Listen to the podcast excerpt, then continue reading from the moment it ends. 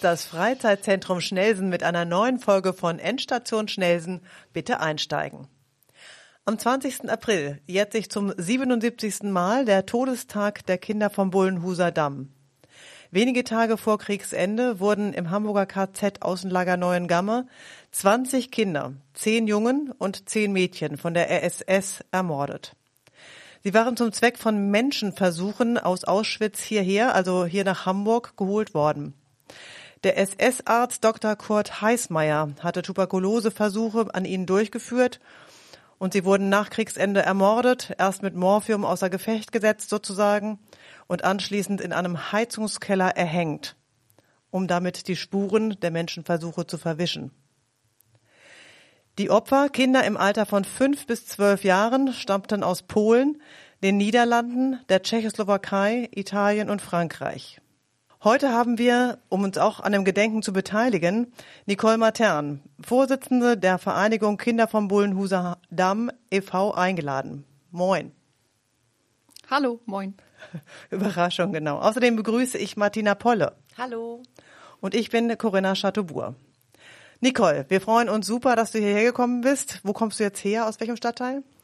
Äh, ich komme hier direkt äh, um die Ecke weg, sozusagen. Ich war gerade im äh, Christophorushaus und wir haben äh, uns getroffen mit den äh, Lehrerinnen und Lehrern, die ähm, das Gedenken vorbereiten, das am 20. April auf dem Romanzellerplatz stattfinden wird, wo die Viertklässler sich versammeln werden. Ähm, das ist immer mittags um 12 Uhr und das bereiten wir gemeinsam vor. Ganz kurz, aber die Vereinigung Kinder vom Bullenhuser Damm e.V. sitzt wo? Die Vereinigung ähm, sitzt offiziell in, in, am Bullenhuser Damm, da wo auch die Gedenkstätte ist heute, und der Rosengarten, den die Vereinigung angelegt hat für die 20 Kinder. Das ist der Stadtteil, Stadtteil Rotenburgsort? Ja, genau, das ist ein Rotenburgsort. Genau, also da bist du äh, heute nicht ganz hergekommen, das war jetzt meine Frage so ein bisschen. Genau. Ach so, nee. In Schnelsen ist also eine Menge geplant, sehen wir schon. Denn das muss ich auch sagen, einmal im Jahr findet auch hier in Schnelsen eine Gedenkfeier statt am Roman-Zeller-Platz. Was habt ihr da jetzt schon ausgedacht euch? Also klassisch, ich war auch schon dort, ähm, kommen Kinder aus den umliegenden Grundschulen, ähm, stellen sich an, der, an dem Mahnmal, vielleicht können wir was zu dem Mahnmal sagen. Das steht dort seit Oh, das ist eine große Überraschung. Das kann ich nicht genau sagen. Das tut mir leid, das weiß ich nicht. Ich weiß nicht, wann das, äh, wann das da aufgebaut worden ist. Ich auch nicht. Ich habe mich auch schlecht vorbereitet. Aber seit 19... Ich weiß es auch nicht. aber also, seit 1979, da gab, wurde das Gebiet neu gebaut und in Schnelsen, Burgwedel, gab es, gibt es eine Menge Straßen, die nach den Kindern dann benannt worden sind. Das hatte der Ortsausschuss beantragt. Ja, das war ein bisschen später. Also 1979 hat die erste große Gedenkfeier stattgefunden in Rotenburgsort am Bullenhuser Damm ähm, für die Kinder vom Buldenhuser Damm und die Erwachsenen, die dort in derselben Nacht auch ermordet worden sind. Das waren ähm, sowjetische Kriegshäftlinge. Und ähm, ein paar Jahre später ähm, gab es den Antrag, Straßen nach den Kindern zu benennen. Und dann wurde, äh, gab es hier das Neubaugebiet in Burgwedel. Und es sind nicht ganz 20 Straßen geworden, aber deswegen ähm, heißen ja andere Einrichtungen wie der Kindergarten äh, auch nach den Kindern vom Buldenhuser Damm. Mhm. Ich glaube, das war 91 oder so, dass sie das beschlossen das haben. Es war, also das fing in den 80ern an mhm. und ging dann, also die, die, die Straßenbenennungen haben ganz unterschiedliche Jahreszahlen. Mhm. Also das habe ich auch alles nicht genau parat, wann die benannt wurden. Was ich aber genau weiß, ist, dass das erste Mal in Hamburgs Geschichte hier in Stelsenburg-Wedel eine Straße neu benannt worden ist nach derselben Person. Nämlich als wir 2015 die Angehörigen gefunden haben, eines der Kinder, von dem wir noch nicht mal den Vornamen oder den Namen richtig wussten. Dann fanden wir die Familie und seine Schwester, ähm, die heißt Grete, ausgerechnet Hamburg mit Nachnamen. Ein Zufall. Sie glaubt nicht ganz, dass es ein Zufall war übrigens. Und die war dann 2016 da, um die ehemals Jungliebstraße mit umzubenennen in Walter Jungleibstraße ist wie gesagt laut Staatsarchiv das erste Mal, dass das in Hamburg passiert ist, dass man die Straße nach, dem, nach derselben Person neu benennt. Ah, verstanden, genau. Wir müssen noch ein bisschen weiter vorne anfangen. Der Vereinigung Kinder vom Bullenhuser Damm, was macht ihr? Die Vereinigung hat sich gegründet, eben 1979. Äh, die Vorgeschichte ist, dass äh, Ende der 70er Jahre der Journalist Günter Sparberg ähm, an den Bullenhuser Damm ging. Dort haben sich regelmäßig ehemalige Häftlinge aus Neuengamme getroffen, um am 20. April an die Kinder zu gedenken. Und er war auch bei einer dieser Gedenkfeiern und hat sich gefragt, ob eigentlich die Eltern oder die Geschwister, also die Familienangehörigen dieser Kinder wissen, was mit denen passiert ist. Und dann hat er angefangen zu recherchieren und ähm, hat zum damaligen Zeitpunkt Plakate verschickt. Es gab dieser Kurt Heißmeier, dieser Arzt, der die medizinischen Versuche durchgeführt hat, der hat Fotos machen lassen zur Dokumentation. Und ähm, diese Fotos wurden auf Plakate gedruckt und quasi in die ganze Welt geschickt, an das Rote Kreuz, an jüdische Organisationen. Und darüber hat man tatsächlich Kontakt zu einigen Kindern oder Familienangehörigen der Kinder bekommen. Zum anderen waren es ganz einfache Sachen, dass ja zum Beispiel, man wusste, zwei der Kinder kommen aus äh, Paris. Er ist also nach Paris gefahren, hat sich in eine Telefonzelle gestellt, hat nach den Nachnamen gesucht und hat die angerufen, die Leute. Und so hat er ähm, von 15 der 20 Kinder Angehörige gefunden, also im Laufe der Zeit, nicht alle sofort. Und ähm, 1979 kamen also zum ersten Mal Angehörige überhaupt zu einer Gedenkfeier nach Hamburg. Und da dieser Journalist damals beim Stern gearbeitet hat, äh, gab es eine sechsteilige Serie, der SS-Arzt und die Kinder. Später hat er auch ein Buch geschrieben mit demselben Titel. Und dann kamen über 2000 Menschen zu dieser Gedenkfeier an dem Bullenhuser Damm. So viele kamen seitdem nie wieder. Mhm. Und die Angehörigen, die sich da das erste Mal getroffen haben, die wollten jetzt nicht einfach wieder auseinandergehen, sondern haben gesagt, es muss was passieren und haben äh, zusammen mit dem Journalisten und seiner Frau und anderen Hamburger Bürgerinnen und Bürgern diese Vereinigung gegründet. Und ähm, die Vereinigung hat die ersten 20 Jahre äh, darum gekämpft, dass eine Gedenkstätte entsteht, hat die Gedenkstätte privat betrieben, 20 Jahre lang. Dann ist sie äh, 1999 anerkannt worden von der Stadt Hamburg und ist seitdem eine Außenstelle des, äh, der KZ-Gedenkstätte Neuengamme und äh, hat Anfang der 80er Jahre einen Rosengarten angelegt, ähm, der für die Angehörigen im Grunde sowas ist wie ein Friedhof, auch wenn die Kinder dort nicht ähm, begraben wurden. Die sind ja, die Leichen sind ja vermutlich nach Neuengamme gebracht worden und dort verbrannt. Ähm, aber für die Angehörigen, die kommen jedes Jahr, ist es so der Gang wie, wie zu einem Friedhof. Dort sind Gedenktafeln angebracht, zum Teil von ihnen selber mit äh, eigenen Inschriften der Familien. Ähm, und dieser Rosengarten ist eben Bestandteil des Gedenkortes Bullenhuser Damm. Das stelle ich mir, äh, wenn man bei dem Thema das überhaupt sagen kann, recht hübsch vor, einen Rosengarten in der Gedenkstätte. Das ist dann aber nicht in den Kellerräumen, wo die Versuche stattgefunden haben. Na, und, na, die Versuche haben nicht im Keller stattgefunden, sondern die Kinder sind, äh, die Versuche haben in Neuengammel stattgefunden, in einer Baracke. Und die Kinder sind sozusagen nur zum Bullen zusammengebracht worden, um sie dort zu ermorden. Das hat man gemacht, um es zu vertuschen. Denn es war schon klar, also ich sage immer, dass sie unterbewusst wussten sie natürlich, dass es äh, kein äh, Gesetz der Welt rechtfertigt, was sie da tun. Ähm, also haben sie sie dorthin gebracht, um zu vertuschen, ähm, dass sie die Kinder ermorden und sie haben sie ermordet, um zu vertuschen, dass sie die medizinischen Versuche gemacht haben. Was macht die Vereinigung noch? Können da äh, Besuchergruppen kommen? Ist das die Veranstaltung, die einmal im Jahr stattfindet, wo denn die Räume geöffnet werden? Das ist, glaube ich, ist es noch eine Schule? Ist es keine Schule mehr?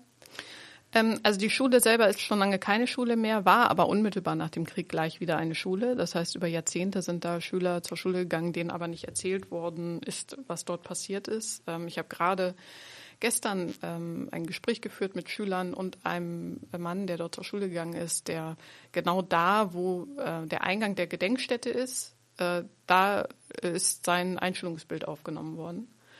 Und denen ist es nicht erzählt worden, die haben aber mitbekommen, dass da einmal im Jahr Grenze niedergelegt worden sind und haben dann auch gefragt und dann war so die lapidare Antwort, ah, das ist für die Kinder, die hier gestorben sind. Und in seiner Fantasie als kleines Kind hat er immer gedacht, oh Gott, die sind bei uns im Klassenraum gestorben und hat immer die Blutflecken auf dem Boden gesucht. Ähm, das heißt, es war jahrzehntelang eine Schule, ist es jetzt nicht mehr. Es ist jetzt äh, zum größten Teil eine Kita äh, und ein anderer großer Teil äh, steht leer. Und die Gedenkstätte befindet sich im Keller, allerdings nicht unmittelbar, also die Gedenkstätte schon unmittelbar auch in den Taträumen oder die Taträume gehören dazu. Aber die Ausstellungsräume sind nicht äh, die Taträume. Das heißt, man kann sich entschließen, ob man da wirklich reingehen möchte. Hm. Da kann ich äh, Führungen auch buchen als Lehrer zum Beispiel, oder? Hm? Ja, genau. Das läuft über den Museumsdienst. Ähm, ist ja in dem Sinne ein, ein Museum, eine Gedenkstätte, wie andere auch, kann man ganz normal buchen. Wird organisiert alles über ähm, die KZ-Gedenkstätte Neuengamme. Die Kinder, die du jetzt erzählt hast, beziehungsweise die Lehrer, die du vorhin getroffen hast, um die äh, ins Thema zu bringen, du als Expertin, gibt es dann Ratschläge, wie bringt man Viertklässler äh, das schonend bei, wie bringt man das bei, muss es überhaupt schonend beigebracht werden? Wie ist da die Frage? Wie was für Fragen kommen da? Ähm, ich bin eigentlich erstmal da, um die Geschichte zu erzählen und ähm, was bisher den passiert ist. Den Lehrern, die wissen ist, das auch nicht. Den Lehrern zum Teil. Also zum Teil machen die das ja schon seit vielen Jahren und dann kommen aber auch jedes Jahr immer neue Lehrer dazu an den Schulen, die dann die Geschichte teilweise ein bisschen kennen und teilweise gar nicht. Das finde ich jetzt auch nicht verwerflich, gerade wenn man auch nicht aus Hamburg kommt, aber auch viele Hamburger kennen die Geschichte ja nicht. Ähm, ich erzähle das also, erzähle auch, was unsere Vereinigung macht und wir machen ja auch am 20. April selber eine Gedenkfeier äh, jedes Jahr.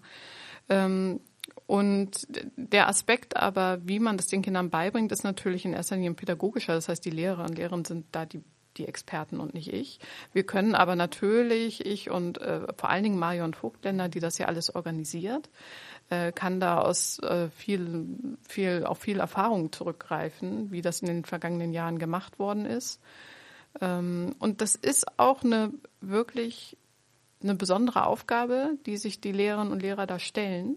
Das möchte ich wirklich hervorheben. Die sind ja von der Grundschule an der Susanna Stieg und Rönnkamp, dass sie das machen, ähm, halte ich für was wahnsinnig Wichtiges. Nicht, weil mir das Thema so nahe ist, sondern die Kinder wohnen ja zum Teil in den Straßen, die nach den Kindern heißen. Das heißt, die Frage kommt ganz natürlich auf. Und ich finde diese Frage dann auch ehrlich zu beantworten und nicht drum zu reden und ihnen das nahe zu bringen und ihnen gleichzeitig die Möglichkeit geben, etwas tun zu können, gedenken zu können. Die malen dann Bilder, sie schreiben Texte. Ähm, das ist ganz toll. Und das, der Verdienst dass diese, diese Gedenkstunde auf dem Romanzellerplatz so toll ist, ist der Verdienst der Lehrerinnen und Lehrer, die das machen. Aber es sind nur die beiden Grundschulen. Wir haben in, äh, in Schnelsen ja noch ein paar mehr. Ja, also früher hat sich auch, ich glaube, Frume Straße auch beteiligt, äh, jetzt schon seit ein paar Jahren leider nicht mehr. Ähm, die andere große Schule, jetzt fällt mir der Name gerade nicht ein, beteiligt sich leider auch nicht mehr. Ähm, Rödmoorweg haben wir noch eine Grundschule. Ja, da, da bin ich jetzt auch kein Experte, warum die das äh, nicht mehr machen. Ähm, ich kann nur sagen, dass insgesamt die Bereitschaft nicht größer wird, sich mit dem Thema zu beschäftigen, mhm. obwohl es gerade ja sehr aktuell ist, auch natürlich durch den, den neuen Krieg in Europa. Aber ähm, insgesamt habe ich das Gefühl, tut man sich schwerer als Lehrer früher, Lehrerinnen, sich damit zu beschäftigen und das zu vermitteln. Was vermuten Sie, woran das liegt? Du? Dass es ihnen nicht beigebracht wird, glaube ich. Den Lehrern? Den Lehrern. Ja, ich ah, glaube, okay. es müsste ein Thema sein in der Ausbildung. Also meine Kinder, die sind ja eigentlich schon lange aus der Grundschule und da war das also die waren hier an der Schule Frome Straße, da war das kein Thema. Das, also da war, ist es nicht so aufgearbeitet worden wie am Anna-Susanna-Stieg. Und das, deswegen frage ich so nach. Das ist jetzt nicht ein paar Jahre her, sondern mein Sohn ist 24. Das ist schon, und da war das, das war kein Thema. Und mhm. bei meiner Tochter vier Jahre später auch nicht. Mhm. Schade, da müssen wir mal ran, finde ich. Also ich habe gerade gestern zufällig jemanden getroffen, ähm, mit dem ich mich getroffen habe, weil äh, mir aufgefallen ist, dass er so sehr engagiert bei dem Thema war und auch so einen sehr selbstverständlichen Zugang dazu hatte, dass es wichtig ist. Das ist mir aufgefallen, weil äh, man ja auch immer noch mehr auf Leute trifft, die sagen, ah, muss das eigentlich noch sein heute? Und der war gar nicht so und war ganz offen und dann stellte sich im Gespräch heraus, dass er in der äh, Brüder Hornemann Straße groß geworden ist und in der vierten Klasse bei dieser Gedenkfeier mitgemacht hat. Ich glaube, wir können das gar nicht ähm, hoch genug einschätzen, was, was dieser, diese kleine Gedenkstunde hinterlässt bei denen. Und ähm, man darf auch nicht erwarten, dass sich das sofort zeigt. Das ist etwas, was wächst. Aber man hat sie halt einmal in dieses Gefühl reingebracht. Und dann haben sie ja die unglaubliche Möglichkeit, diese ganzen Angehörigen zu treffen, die ja kommen zum 20. April und dann auch immer nach Schnelsen kommen auf den Platz. Das macht es auch ein bisschen greifbarer vielleicht, oder? Total. Und das ist so eine Ich ganz unkomplizierte, Ja. genau. So Aber ich fand es schwierig, genau, weil die Kinder sich nicht so richtig trauten und die, die Angehörigen irgendwie ein bisschen die- die Tür öffnen wollten. Aber Kinder sind häufig offener als wir Erwachsenen, finde ich. Also ich, ich bin immer betroffen und, und ich könnte damit nicht so gut umgehen, glaube ich, die Angehörigen zu sehen. Ich, ich könnte mir vorstellen, dass Kinder äh, das, das ähm, gut machen. Also ich erlebe das immer so, dass die, also erstmal, dass sie es sehr, sehr gut machen. Ich mache immer, intern mache ich immer Werbung und sage, also die, die berührendste Veranstaltung zum Bullenhuser Damm ist der 20. April um 12 Uhr auf dem Roman-Zeller Platz. Keiner kann es so klar und deutlich sagen wie 10- bis 11-Jährige. Ähm, dem, da kann keine Rede von sonst wem etwas hinzufügen. Das kommt einfach unmittelbar aus dem Herzen. Und ich habe schon so berührende, einfache Momente erlebt, dass dann plötzlich ich mit einem Angehörigen da stehe und dann kommt ein Junge und sagt, ich wohne in ihrer Straße im Silberbergstieg. Und schon sind beide glücklich. Also beide haben so das Gefühl, ah, der, ne, der hat erkannt, der kennt meine Geschichte und der wird es weitergeben. Das ist ja das, worum es immer nur geht, dass wir es weitergeben. Warum ist das so wichtig, das weiterzugeben? warum es wichtig ist, die Geschichte nicht zu vergessen. Ich glaube, was oft, ver also jetzt neben dem Aspekt, ähm, dass Menschen gestorben ist und dass man daran gedenkt und dass man eine Verantwortung hat gegenüber dem, was in der eigenen Stadt passiert ist, äh, ich sage mal auch neben dem moralischen, gibt es ja ganz viel unmittelbare Bezüge zur, zu heute und zur Gegenwart. Und ich glaube, dass die zu selten vermittelt werden. Also, dass ich zum Beispiel dieses, ich verstehe dieses Land, ich verstehe Deutschland nicht, wenn ich nicht unsere Geschichte kenne. Ich verstehe die Politik nicht. Ich verstehe die Gesellschaft nicht. Ich verstehe ganz viele Verhaltensweisen in Deutschland nicht. Das hat überhaupt nichts damit zu tun, ob meine mittlerweile Urgroßeltern oder Urgroßeltern im Krieg sonst was gemacht haben. Sondern wenn ich hier lebe, dann muss ich um die Geschichte wissen, um eben ganz viel verstehen zu können. Unser Umgang mit Flüchtlingen zum Beispiel, der ja schon 2015 ein anderer war. Jetzt zeigt sich das ja gerade auch wieder. Ähm, also ich muss es einfach wissen. Viele wirklich auch Verhaltensweisen in der Gesellschaft, ne, die versteht man nur, wenn man weiß, woher es kommt. Und wir haben leider, auch wenn wir sozusagen als Erinnerungsweltmeister oder Gedenkweltmeister gelten, was wir zu wenig gemacht haben, ist das Thema in den Familien aufzuarbeiten. Also darüber zu sprechen. Ne? Einfach zu sagen, was hat Opa, was hat Uropa, Uropa, äh, alles, Uroma alles gemacht ähm, und äh, woran war man verwickelt. Und das, das führt dazu, dass heute, also nicht jetzt aus irgendwelchen Schuld, um irgendwelche Schuldgefühle hervorzuholen, überhaupt nicht, sondern einfach nur, um es zu wissen. Äh, weil es führt heute dazu, wenn es irgendwelche Umfragen gibt, äh, dass eine unglaublich hohe Zahl von jungen Menschen glaubt, ihre Familie hätte Juden versteckt oder äh, wäre im Widerstand gewesen. Völlig, ähm, völlig unverhältnismäßig. Die, wieso, die glauben das? Es gibt ganz viele Umfragen, immer regelmäßig, die durchgeführt werden. Und ähm, da denkt man auf jeden Fall nicht, dass man auf der Seite äh, der Nazis gestanden hat, weil man sich es einfach nicht vorstellen kann. Denn das, was uns Ach so, vermittelt ja, wird, okay. ist, Mhm. die Nazis waren war das Böse, Hitler war das Böse. Auf, auf keinen Fall habe ich da dazugehört. Weil Oder nach hat irgendjemand aus meiner Familie dazugehört? weil gar nicht gesprochen wird, beziehungsweise weil möglicherweise auch gelogen wird?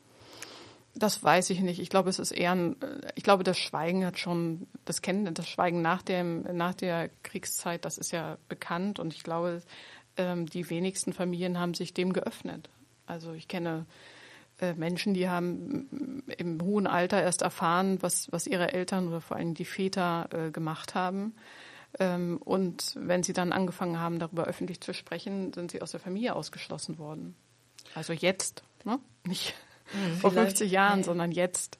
Also äh, dieses, dieses nicht drüber reden, dieses, ah, jetzt ist auch mal gut, ähm, das ist immer noch wahnsinnig weit verbreitet.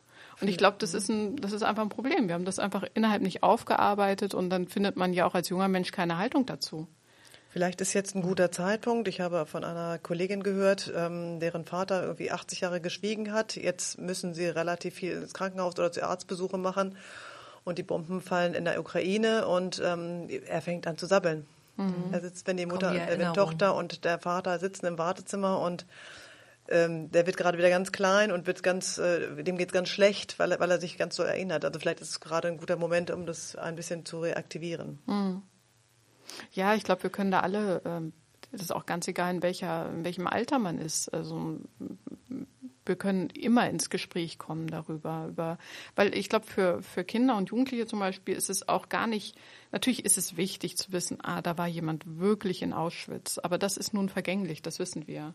Aber wenn zum Beispiel die Kinder von diesen Leuten berichten, ist es genauso intensiv, weil die haben das unmittelbar zum Beispiel von ihrer Mutter oder ihrem Vater erfahren oder von ihrem, ihrer Oma und ihrem Opa. Und genauso ist es andersrum auch. Ich mag immer diese Opfer-Täter-Bezeichnung, die finde ich ein bisschen anstrengend, aber äh, andersrum ist es natürlich genauso, ne, zu erzählen. Also wenn ich in Schulen gehe, dann versuche ich auch zum Beispiel zu erzählen, was ich von meiner Familie weiß. Nur um mal diesen Einstieg zu finden, das war normal. Also es ist normal, dass man einen Bezug hat, wo die Eltern, äh, die, in meinem Fall die Großeltern, ähm, entweder bei der Wehrmacht waren oder äh, ne? und um das mal, gleich mal klarzustellen, das ist das ist das Normale.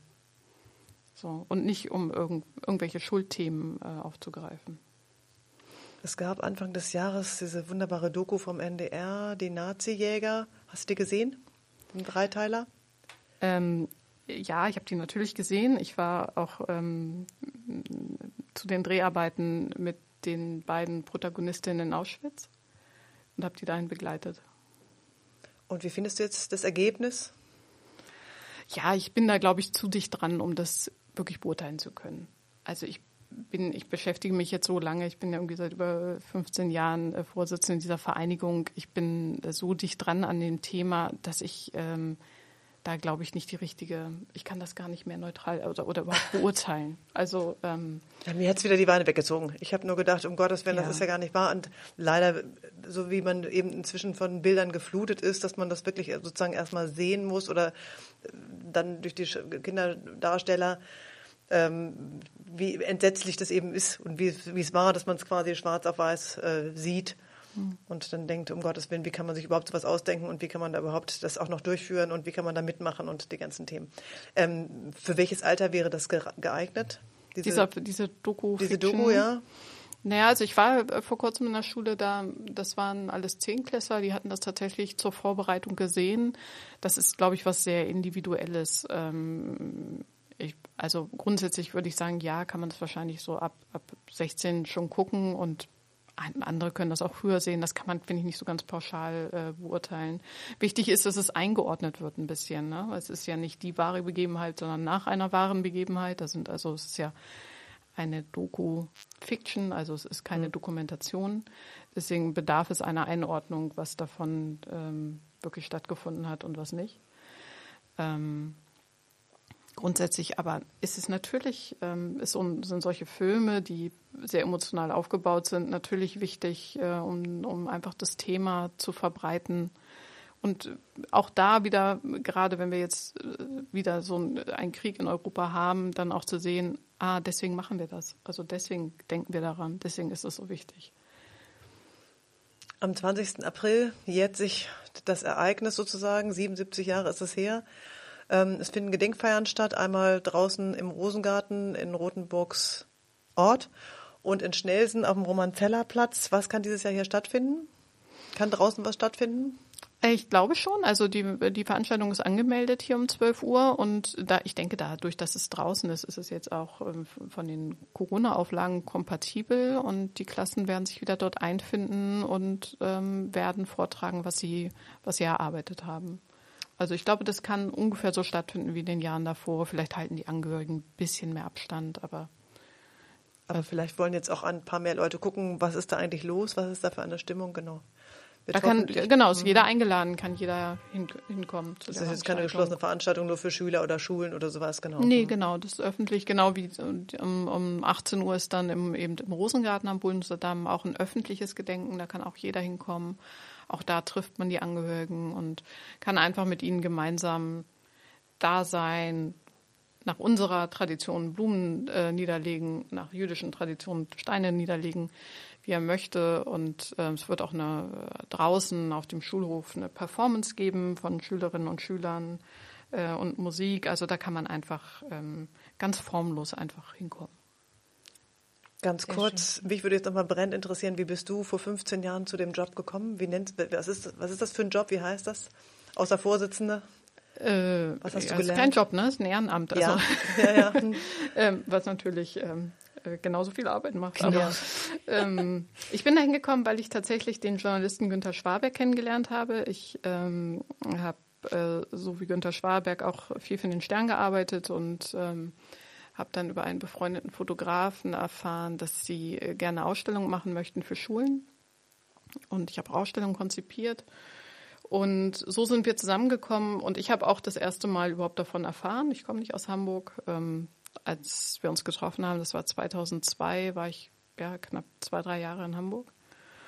Und ähm, ja, dann habe ich diese Ausstellung konzipiert und ähm, habe dann die überraschende Erfahrung gemacht, ähm, wie sehr man in diesem Bereich weggelobt wird. Also dieser Gedenk- und Erinnerungskulturbereich ist einer, wo, wenn man irgendwo hinkommt, zu offiziellen Stellen, ganz viele Leute sagen, das ist so unglaublich wichtig, was sie da machen. Also das ist großartig. Wir wünschen Ihnen viel Erfolg. Mhm. So. Dankeschön, ja. Okay. Und das war's. Und das war für mich eine große Überraschung. Ich habe vorher in einem Bereich äh, gearbeitet und habe so eine große Fotoausstellung organisiert. Da war das überhaupt kein Problem, finanzielle Mittel zu bekommen. Ähm, und war richtig, also ähm, ja, also war mehr als überrascht. Und hatte da keinen Bezug, war da auch blauäugig und naiv, was das angeht. Ähm, und das hat mich so richtig nicht mehr losgelassen, dass das so ist.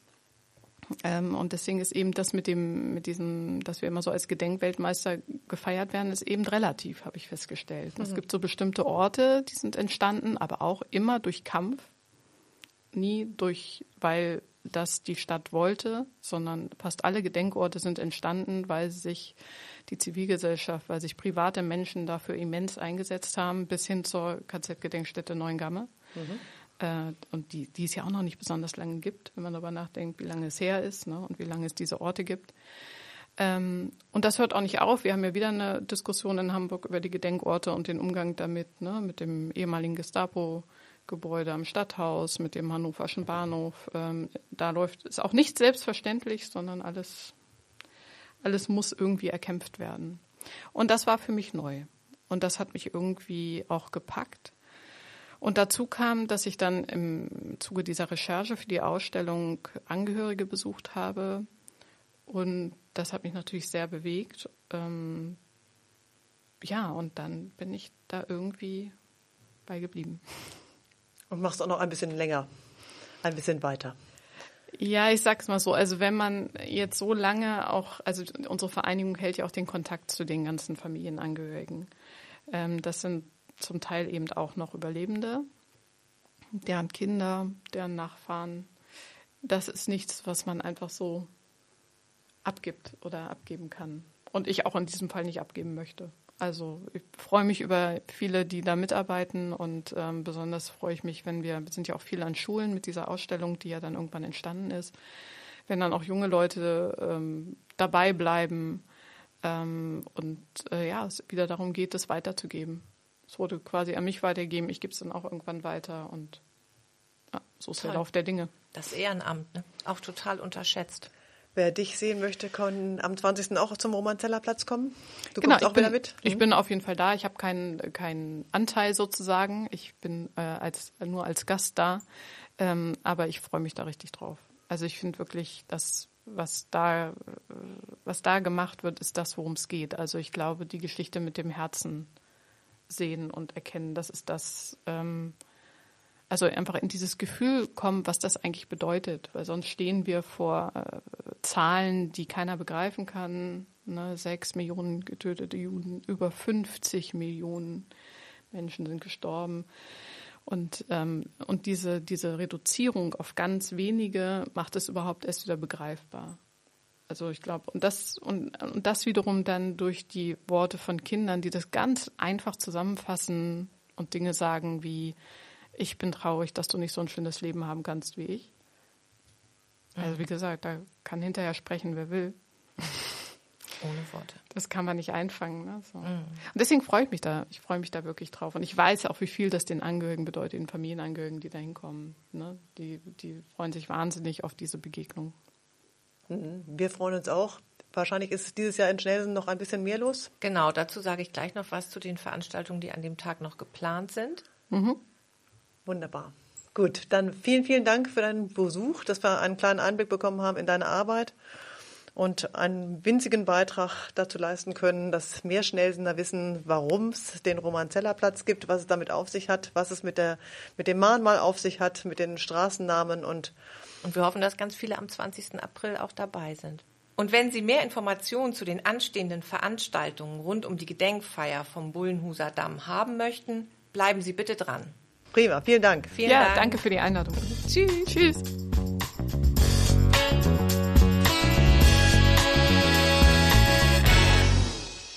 Der Jugendclub Burgwedel hat eine ganze Gedenkwoche vom 19. bis zum 22.04.